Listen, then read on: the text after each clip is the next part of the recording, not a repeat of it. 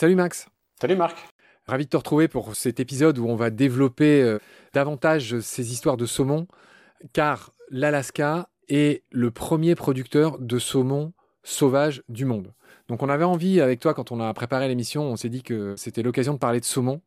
Alors tu n'es pas un spécialiste mondial de la biologie du saumon, ni de sa migration, ni de ci, ni de ça, mais on s'est quand même dit que vous le faites dans la BD et on va le faire ici dans cet épisode. On va quand même euh, essayer de faire un bon brief à celles et ceux qui nous écoutent sur cette histoire de saumon. La première chose qu'il faut comprendre, c'est qu'il y a deux grands types de saumon dans le monde. Je déteste dire type, mais je vais te laisser la parole sur ce sujet. Exactement, il y a deux grands types. Il y a le saumon pacifique, c'est celui qu'on a vu en Alaska, et le saumon atlantique.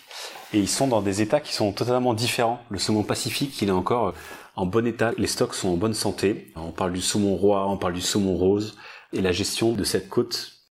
Si François Sarano écoutait notre émission, tu serais crucifié sur place. Car François Sarano déteste quand il entend parler de stock de poissons. Il m'a repris quand je l'ai moi-même interviewé et il a dit non, non, Marc, population. Population de saumon. Stock, c'est vraiment un langage de, de, gens qui vendent du saumon et qui considèrent que c'est une chose. Enfin voilà, je te refais son discours de François Sarano et il a raison.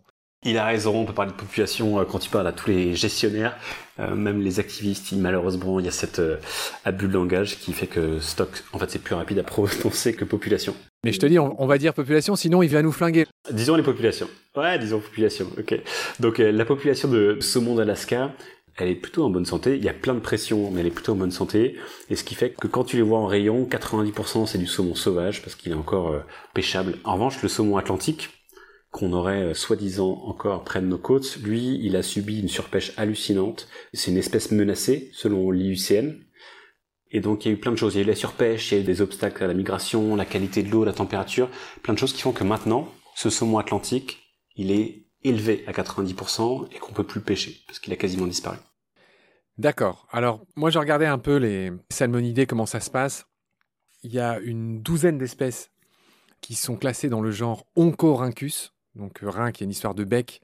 Donc je pense tout de suite à ces saumons qui ont une espèce de bec tordu là et qui ont cette couleur rouge que tout le monde a peut-être en tête et qu'on voit dans beaucoup de documentaires. Et il y a une seule espèce du genre salmo, mais c'est précisément celui que tu as dit, c'est le saumon atlantique qui s'appelle Salmo euh, salar. C'est son nom euh, scientifique et lui c'est le saumon de l'Atlantique, Salmo salar. Tous les autres c'est des Oncorhynchus. Alors ils ont des noms très exotiques, hein. Mazu Mazu, Oncorhynchus kizuch, Nerka, il doit y avoir des histoires de sous-espèces. Je crois qu'il y a huit espèces proprement dites et en tout une douzaine avec les sous-espèces. Il y a le keta.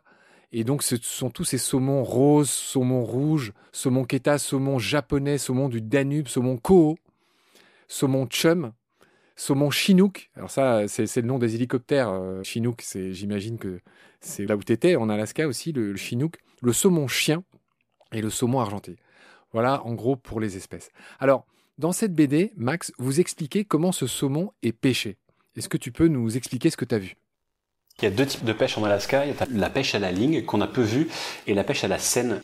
La pêche à la scène, c'est un espèce de chalutier, de grand filet qui va pêcher des bancs de poissons entiers. En fait, il a une technique spéciale, c'est il encercle les bancs et ensuite il referme son filet par le dessous et donc la bande de poisson il est enfermé et ensuite euh, il est ramené sur le pont. Donc c'est une technique qui est assez efficace par des petits seineurs. Les seineurs d'Alaska ils sont assez petits, ils font une vingtaine ou une trentaine de mètres, contrairement à d'autres seineurs qu'on peut voir euh, en Afrique de l'Ouest ou dans le Pacifique qui font 90, euh, 100 mètres. Donc ça c'est les petits, et puis ils prennent le filet, ils remontent un filet toutes les demi-heures ou toutes les 45 minutes, et puis ils enchaînent toute la journée, toute la journée, toute la journée comme ça. C'est des boulots qui sont éreintants, mais qui permettent de ramener euh, ce poisson qui est une des grosses fiertés du pays. Ouais, alors dans cette petite page euh, pédago que vous faites avec Bach le dessinateur, tu dis qu'il pêche deux types, deux espèces de saumon, le saumon roi et le saumon rose ils sont très différents. J'aimerais que tu nous expliques la différence entre les deux. On va peut-être commencer par le royal, c'est son nom, le saumon royal. Euh, qu'est-ce que tu peux me dire sur ce saumon royal?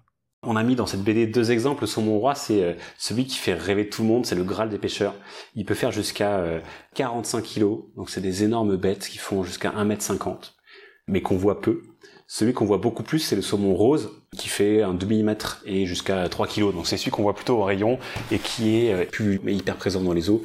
Nous en kayak, on le voyait souvent. Il s'amusait d'ailleurs à sauter, ce qui rendait un peu fou les pêcheurs qui parfois remontaient leur, leur filet assez vide. Et tout autour d'eux, on voit des saumons qui sautent, avec plein de petites légendes ou de blagues de pêcheurs qui disent euh, ils sont là parce qu'ils savent très bien pourquoi on est là. Et ils nous narguent en disant regardez, vous nous avez pas eu. Ouais, donc euh, moi j'aimerais en savoir plus sur le saumon roi. Donc tu l'as dit, c'est le Graal des pêcheurs sportifs. Là, on voit des photos, là je vois sur Internet, effectivement, ces poissons sont aussi grands que les pêcheurs quand ils sont exhibés euh, par ces pêcheurs. J'imagine qu'il en reste plus beaucoup des, gros comme ça. Est-ce que tu peux nous parler de comment ils vivent ces saumons, euh, Max? Est-ce que ce sont des saumons qui, comme chez nous, remontent les rivières? On parle de poissons anadromes, c'est-à-dire qui vivent en mer, puis à un moment donné, pour aller se reproduire, ils remontent les rivières. J'imagine que c'est ce qui se passe en Alaska aussi. Ouais, c'est exactement ça. C'est des poissons assez magiques qui vivent entre de l'eau douce et de l'eau salée et qui ont un sens de l'orientation qui est incroyable. Ils naissent en rivière, puis après quelques temps, ils, descendent dans l'eau salée et puis ils reviennent. Euh, ils peuvent faire jusqu'à 1000 km et ils ont un sens de l'orientation complètement dingue avec un certain magnétisme qui fait qu'ils pourront retrouver la rivière dans laquelle ils sont nés pour aller frayer eux-mêmes et ensuite euh, se reproduire.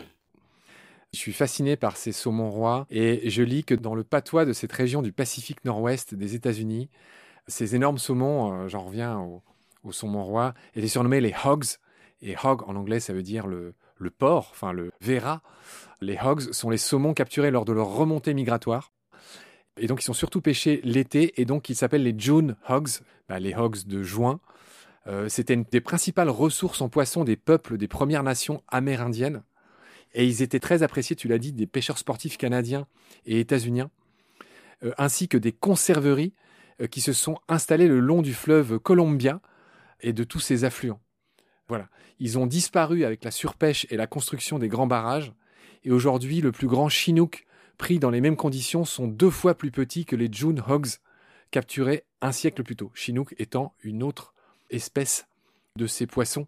Enfin, j'imagine que c'est une sous-espèce qui est décrite comme bleu-vert, violet sur le dos, euh, avec les flancs argentés et le ventre blanc. Le fameux Chinook. Donc, vous en avez mangé? Non, on n'a pas mangé de ça parce que euh, on nous a confirmé que c'était hyper compliqué de les pêcher. Et puis à l'époque j'étais encore euh, un mangeur de poissons. J'ai arrêté ça. Donc on n'a pas pêché. On mangeait des canettes de thon à l'époque. Mais je pourrais parler maintenant très longuement pourquoi il faut arrêter de manger du thon et du saumon. Très bien, Max. Donc, on va quand même donner quelques chiffres sur ces saumons. Alors, tu l'as bien rappelé, hein, le saumon du Pacifique, il est majoritairement pêché sauvage et c'est ceux qui sont commercialisés sous l'étiquette de sauvage, hein, à l'inverse du saumon de l'Atlantique qui est lui à 90% élevé dans de l'aquaculture, dans des élevages, du saumon d'élevage, hein, avec tous les problèmes qui vont avec, les maladies, beaucoup de choses. Donc je voudrais que tu nous donnes quelques chiffres. On va commencer par ceux que tu as vus, euh, les saumons du Pacifique. Donc tu dis que l'espèce est menacée, que la surpêche menace les populations. Non, ça c'est les saumons atlantiques.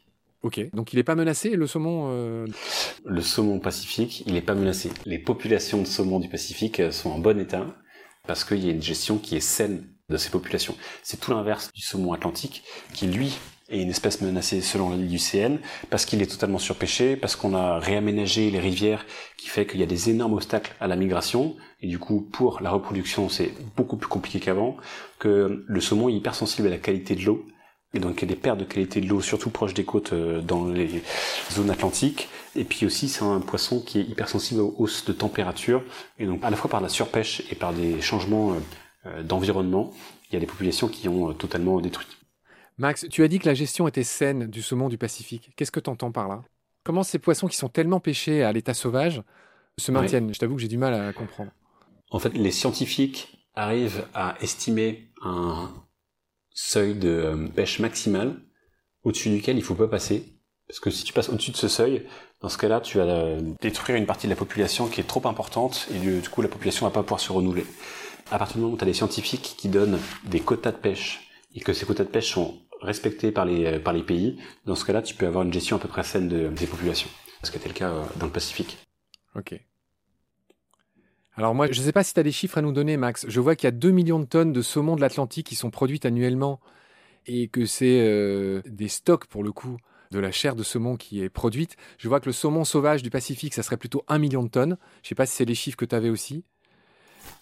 bah, Ce qui est fou, ce qu'il faut savoir sur le saumon, c'est que la consommation de saumon a été multipliée par 3 depuis les années 80. Dans les années 80, c'était encore un mec qu'on prenait euh, à Noël ou pour les fêtes. C'était vraiment un mec euh, assez rare. Maintenant, c'est rentré dans le quotidien, en tout cas des populations du Nord, dont les Français, qui raffolent le saumon, c'est complètement dingue. Pour des sushis, des pavés de saumon, dans les bowls, dans les pâtes, dans les salades, c'est complètement dingue. Donc c'est un besoin qui a été créé en fait par une industrie, l'idée par euh, les Japonais et les Norvégiens, qui sont maintenant les leaders du marché, avec euh, une entreprise qui s'appelle Mowi, M-O-W, qui a fait 500 millions de profits nets en 2019. Donc c'est des empires du saumon et qui font pas du tout de la pêche traditionnelle comme ils le mettent sur leurs emballages marketing. Ce qu'ils font, c'est un processus qui est totalement industriel et globalisé et qui est euh, une aberration, euh, que ce soit écologique, que ce soit sociale, que ce soit sanitaire, parce que c'est une chaîne qui est totalement mondiale et qui permet à des populations du Nord, dont les Français, de manger du saumon de manière hyper fréquente devant euh, une série Netflix. Et pour faire ça, parce que le saumon c'est un poisson qui est carnivore, il mange pas de l'herbe, il mange pas de l'eau, il mange du poisson, et ce poisson, il ne vient pas de nulle part. Il est généralement pêché dans des pays émergents, le Chili ou l'Afrique de l'Ouest.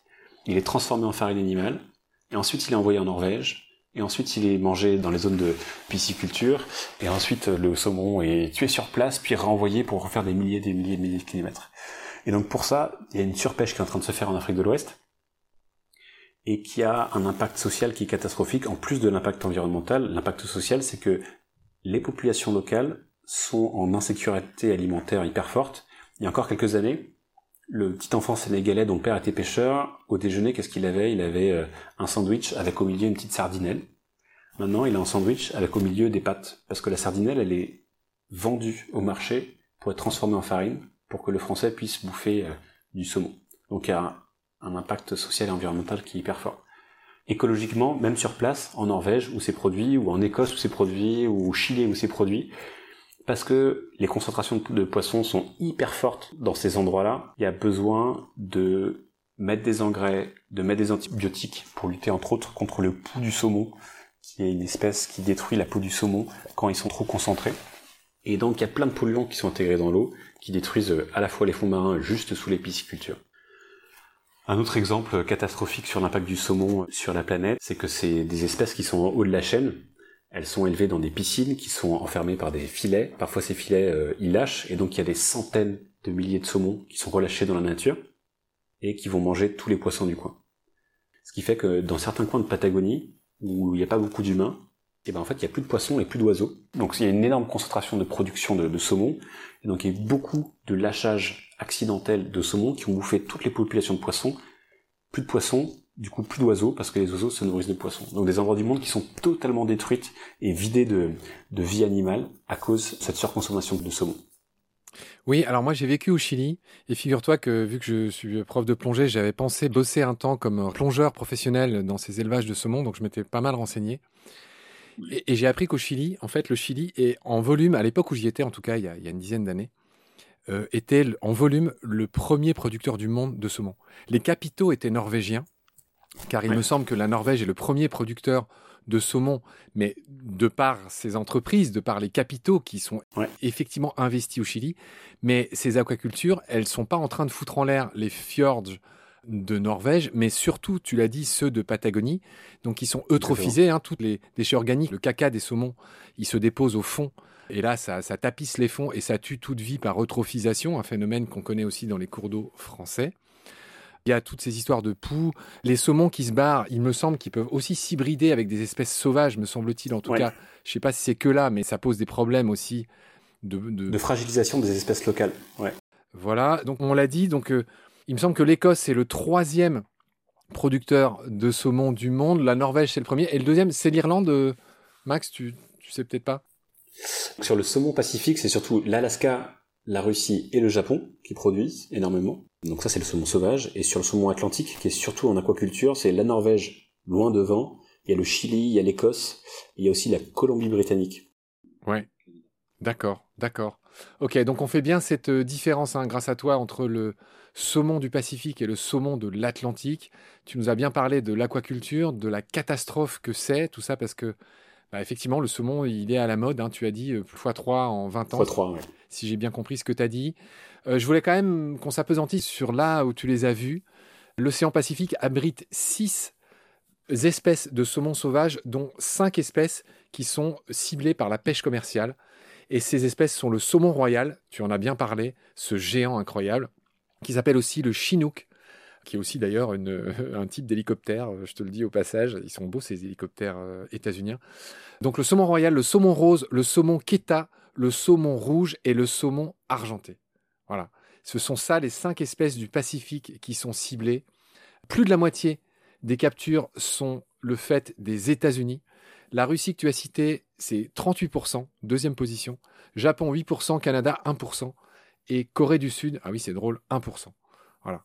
500 000 tonnes pour nos amis états-uniens. Ça c'était les chiffres de 2017. Pour qu'on ait une idée, mais on a dit que voilà, un saumon de l'Atlantique, c'est 2 millions de tonnes. Saumon du Pacifique, c'est 1 million de tonnes, ce fameux saumon sauvage. Voilà ce qu'on pouvait dire sur le saumon, cher Max. Qui dit saumon dit ours. On a tous en tête tous ces ours bruns en Alaska qui se mettent dans les euh, rivières pour choper ces saumons au moment du frais. Ces fameux saumons qui ont des teintes rouges et le bec tout tordu là. Donc vous, c'était votre hantise. Enfin, vous aviez très envie d'en voir. D'ailleurs, vous en avez. le rêve et la hantise en même temps. Voilà. J'aimerais que tu nous racontes cette rencontre avec un grizzly. Il me semble que vous avez rencontré un grizzly. Et j'aimerais que tu nous apprennes à distinguer le grizzly de l'ours brun. Alors, on a rencontré un ours brun et pas un grizzly. Ouais, c'était vraiment un des désirs forts de ce voyage, d'aller rencontrer des ours bruns, qui sont les ours qui peuplent les rives du passage intérieur. Euh, c'est des ours qui sont plus petits, qui sont beaucoup moins dangereux que les grizzlies.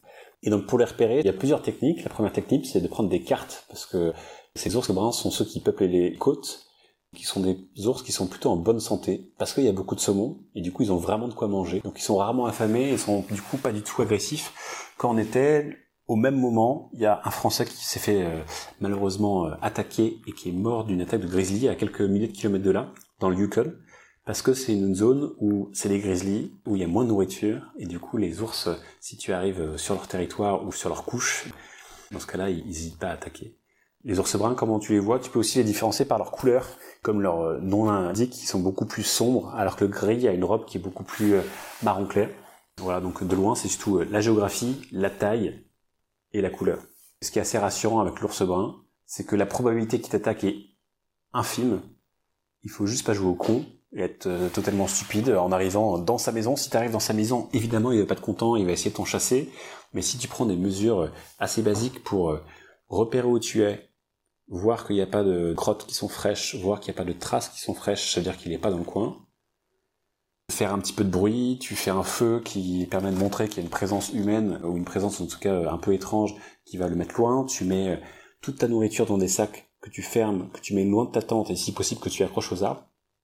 Et si par malheur il est quand même là, nous on avait une bombe à poivre, qui est une espèce de bombe lacrymogène pour ours, qui, euh, qui les impacte pas de manière définitive, mais qui les repousse, et puis sinon tu fais un peu de bruit.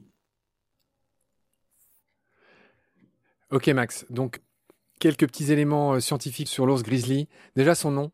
Son nom scientifique, c'est Ursus arctos horribilis. C'est quand même étonnant d'avoir un nom pareil. Les explorateurs qui l'ont nommé ont choisi de l'appeler horribilis, qui évoquait la férocité de cet ours. Ensuite, son nom anglais, grizzle. Alors ça veut dire une perruque grise. Tu l'as dit, cet ours est un peu plus clair, sa robe peut être plus claire, elle, a des teintes très variées, hein, qui varient beaucoup, mais il y a une histoire de gris, et une des étymologies de grizzly, c'est l'ours grisâtre. Voilà, pour son nom. Il en resterait autour de 40 000 à l'état sauvage des grizzlies. Donc c'est Ursus arctos horribilis. C'est pas le plus gros de la famille des ours. Il s'efface devant l'ours polaire, devant certaines sous-espèces d'ours bruns, notamment l'ours kodiak qui peut atteindre 850 kg, alors que au maximum les grizzlies ils font plutôt 400 kg. C'est ce que je lis. Voilà. C'est un ours qui tient très bien sur ses pattes arrière. Il est très agile. Je ne sais pas si tu avais ça en tête quand, quand vous avez vu, quand vous avez essayé d'en voir. Ouais, on avait totalement ça en tête. Et avec une petite blague qui c'est aussi en Alaska, qui est la meilleure manière de pas se faire bouffer par un grizzly ou par un ours, c'est tout simple. Il faut juste courir plus vite que le dernier de la bande. Faut pas être le dernier parce que l'ours il va te courir après, il va prendre le plus lent. Si tu es un petit peu plus rapide que le plus lent, ta vie est sauve. Max, la dernière chose que je voulais dire, c'est que, comme tu le sais, le grizzly peut s'hybrider avec l'ours blanc. Et le résultat de cette hybridation, est-ce que tu sais comment on l'appelle? Absolument pas. Dis-moi tout. Alors, soit c'est un gros lard ou un pisli. D'un côté, tu as polar bear, de l'autre côté, tu as grizzly. Donc, quand tu hybrides ces deux noms, bah, tu obtiens un gros lard, tu vois, euh, la fin de polar et le début de grizzly, ou un pisli, c'est le début de polar et la fin de grizzly. Donc un gros lard ou un pisli. Toi, tu es plutôt gros lard ou plutôt pisli, cher Max Je suis plutôt pisli, c'est plus joli, c'est plus sonnant. Gros lard, ça fait un peu... Euh, je vais prendre le gros lard pour moi. Très bien, Max. Voilà ce qu'on pouvait dire sur les grizzlies, les ours bruns. Vous en avez croisé. Donc, vous avez croisé des saumons, vous avez croisé un ours brun, vous avez croisé mille autres espèces. Notamment, vous avez vu ces fameux pigargues, l'aigle américain, l'aigle chauve, Bold Eagle, euh, avec la tête blanche. Vous en avez vu beaucoup, d'ailleurs, ces aigles?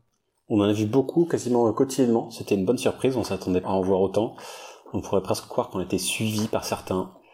C'est des animaux qui sont absolument majestueux, qui ont un vol qui est sublime, et qui en effet, avec cette tête blanche et ce regard perçant, font presque peur. C'est des très très beaux animaux. Très bien Max, voilà ce qu'on pouvait dire sur euh, le saumon qui était notre sujet essentiel de cet épisode. On a dit un mot sur les ours, vous en avez croisé un, vous étiez armé d'une bombe au poivre.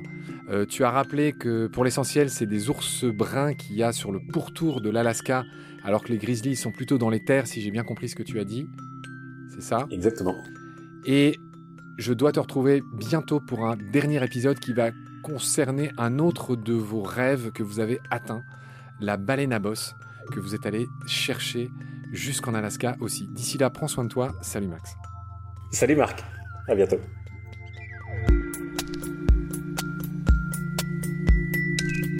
Pendant notre combat, nous deux, tu avais l'œil du tigre. Tu en voulais ce soir-là. Il faut que tu retrouves ça maintenant. Et la seule façon, c'est de recommencer au commencement. Tu vois ce que je veux dire?